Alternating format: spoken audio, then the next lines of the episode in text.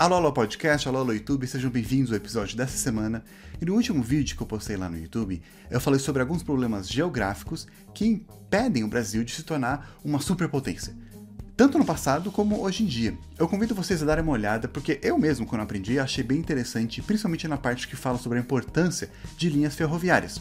E nos comentários desse vídeo, muitas pessoas estavam falando que existem outras coisas, como fatores históricos, culturais, políticos, que também atrapalham o progresso do Brasil. E eu concordo com isso. Por isso que eu decidi fazer outros vídeos falando de outros fatores que também impedem o Brasil de se tornar essa superpotência. E na verdade, um tempo atrás, eu já postei um vídeo que eu falo de um desses motivos que impedem o Brasil de se tornar uma potência mundial. E esse motivo é o próprio brasileiro. É o vídeo que eu faço a pergunta se o brasileiro é ético. E eu falo sobre alguns vícios, quatro na verdade, que o brasileiro tem, que, na minha opinião, atrapalham bastante o progresso do país. Não adianta só mudar o Congresso, mudar a geografia, mudar o presidente, colocar um rei, fazer uma revolução. Primeiro temos que mudar nós mesmos. As mudanças mais eficazes, elas acontecem de baixo para cima e não de cima para baixo. Como eu falei naquele vídeo, povo corrupto traz um governo corrupto. Então, quais são esses vícios? O primeiro é o jeitinho brasileiro. Você já deve ter ouvido falar sobre isso, não só aqui no Brasil, mas internacionalmente, porque infelizmente nós somos conhecidos por esse jeitinho brasileiro. E o que, que, é isso? Esse é o fato de alguns brasileiros acharem que eles conseguem se safar, né, contornar alguma coisa, seja uma lei, uma regra, uma burocracia, qualquer dessas coisinhas que alguns brasileiros encontram maneiras de driblar tirando vantagem. E isso pode ser várias coisas: pagar para ter carteira de motorista, colar na prova, furar a fila, troca de favores para conseguir vantagem de uma coisa que outras pessoas não têm, pedir para o pai, que é juiz, não te deixar na cadeia mesmo você ter feito alguma coisa errada, etc. Essas coisas acontecem em todos os níveis, né? Sendo você uma pessoa muito rica ou uma pessoa mais pobre.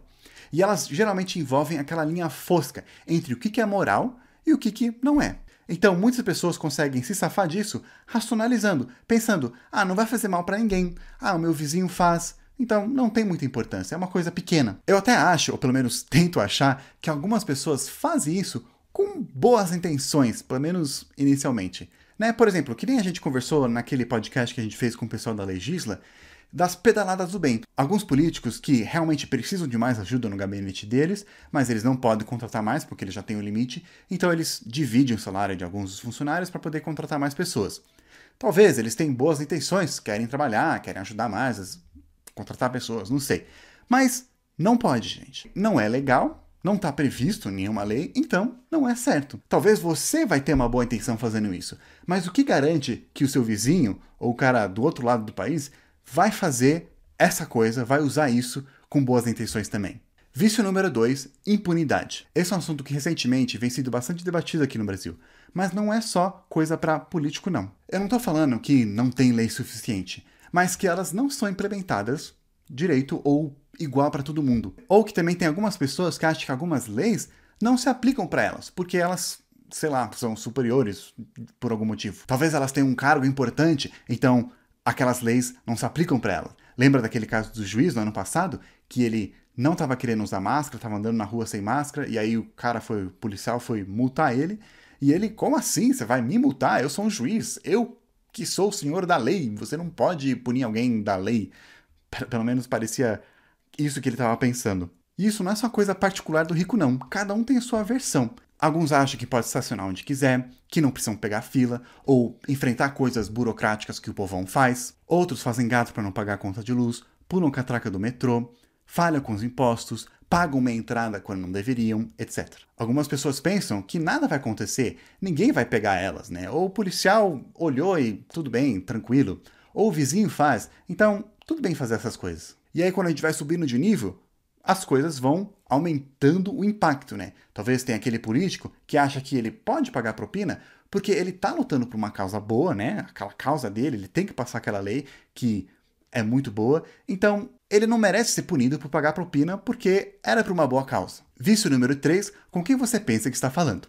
Essa também é uma frase que infelizmente é comum aqui no Brasil. Ela mostra que tem brasileiro que acha que é superior a outras pessoas que ele está acima da lei. A gente vive no país que tem o Estado de Direito, ou seja, a lei é maior e não tem ninguém maior que a lei. Mas aqui no Brasil tem gente que não acha isso. Talvez isso venha de costumes desde antigamente. na época do coronelismo, que tem pessoas que tinham cargos importantes ou eram importantes, então algumas leis não se aplicavam para elas. Lembrando de novo daquela história do juiz ano passado. Com quem você pensa que está falando? Eu sou um juiz. Quem você é? Um exemplo talvez mais comum é um cara, né, de alta classe vai lá e para num lugar que não pode parar, aí o policial chega lá e vai multar ele, e ele chega pro policial e fala: "Com quem você acha que está falando? Eu não sou qualquer pessoa. Eu não mereço essa punição." eu sou maior que você, eu sou mais importante que você, então você não deve estar aqui para me punir. Alguns políticos mais velhos falam isso dos políticos mais novos. Quem você é? Eu estou aqui na política do Brasil há anos, há décadas, e você está aqui querendo mandar em mim, ou você está aqui querendo implementar essas coisas? Quem é você? E também, isso não é só para gente que tem cargos importantes, ou são famosos, ou são ricos.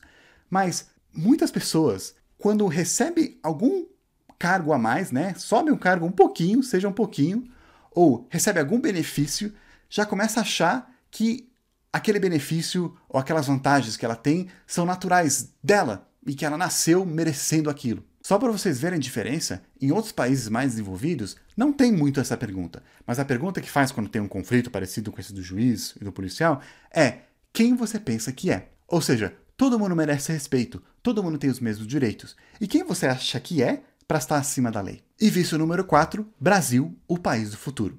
Também uma expressão conhecida tanto aqui no Brasil como internacionalmente, uma frase criada pelo escritor Vienna Stefan Zweig. E por que, que essa frase é um vício? Não tem problema a gente ter esperança para ter um país melhor, né, para ter um resultado melhor nas eleições. Mas o problema é que alguns brasileiros eles usam o sentido errado da frase esperança. Eles literalmente esperam ao invés de usar o sentido real da palavra, esperançar, que é correr atrás, não desistir, persistir, eles somente esperam. Esperam que alguém vai fazer alguma coisa para elas. E se não faz, vai ficar lá vendo TV reclamando, falando que o Brasil tá uma droga. E que não tem jeito. Ou vai na internet já começa a se achar poderoso, porque não tá cara a cara, e começa a xingar todo mundo, falar que tem toda a razão e não apresentar argumentos tão bons. É muito mais fácil culpar os outros do que você mesmo é muito mais fácil olhar para o umbigo dos outros do que o seu. Esse vício também tem a ver com o tempo.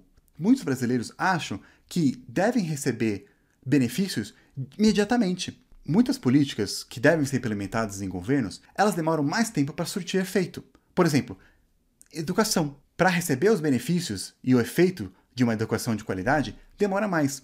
E muitas pessoas não querem isso, elas querem coisa de imediata querem coisa para agora. Por isso que muitos políticos eles acabam deixando de lado coisas que vão surtir efeito mais de longo prazo e focam mais em coisas de efeito o curto prazo. Coisas que tapam mais o buraco com peneira e não resolvem o problema que existe. Claro que tem muitos outros vícios também que pessoas têm aqui no Brasil. E que também podemos expandir mais esses que eu comentei. E também não estou falando que todos os brasileiros têm esses vícios. Pode ser os quatro, pode ser três, dois ou um. Ou até nenhum. Mas ainda assim, essas coisas são muito comuns aqui no Brasil. E elas estão presentes no povo brasileiro. E se a gente quer que políticos sejam melhores, a gente tem que ser melhor também. Então, na próxima vez que você estiver culpando alguém, pense nas coisas que você pode mudar também, pessoalmente. Algum desses vícios ou algum outro também. Por enquanto eu vou ficando por aqui e nos vemos na próxima.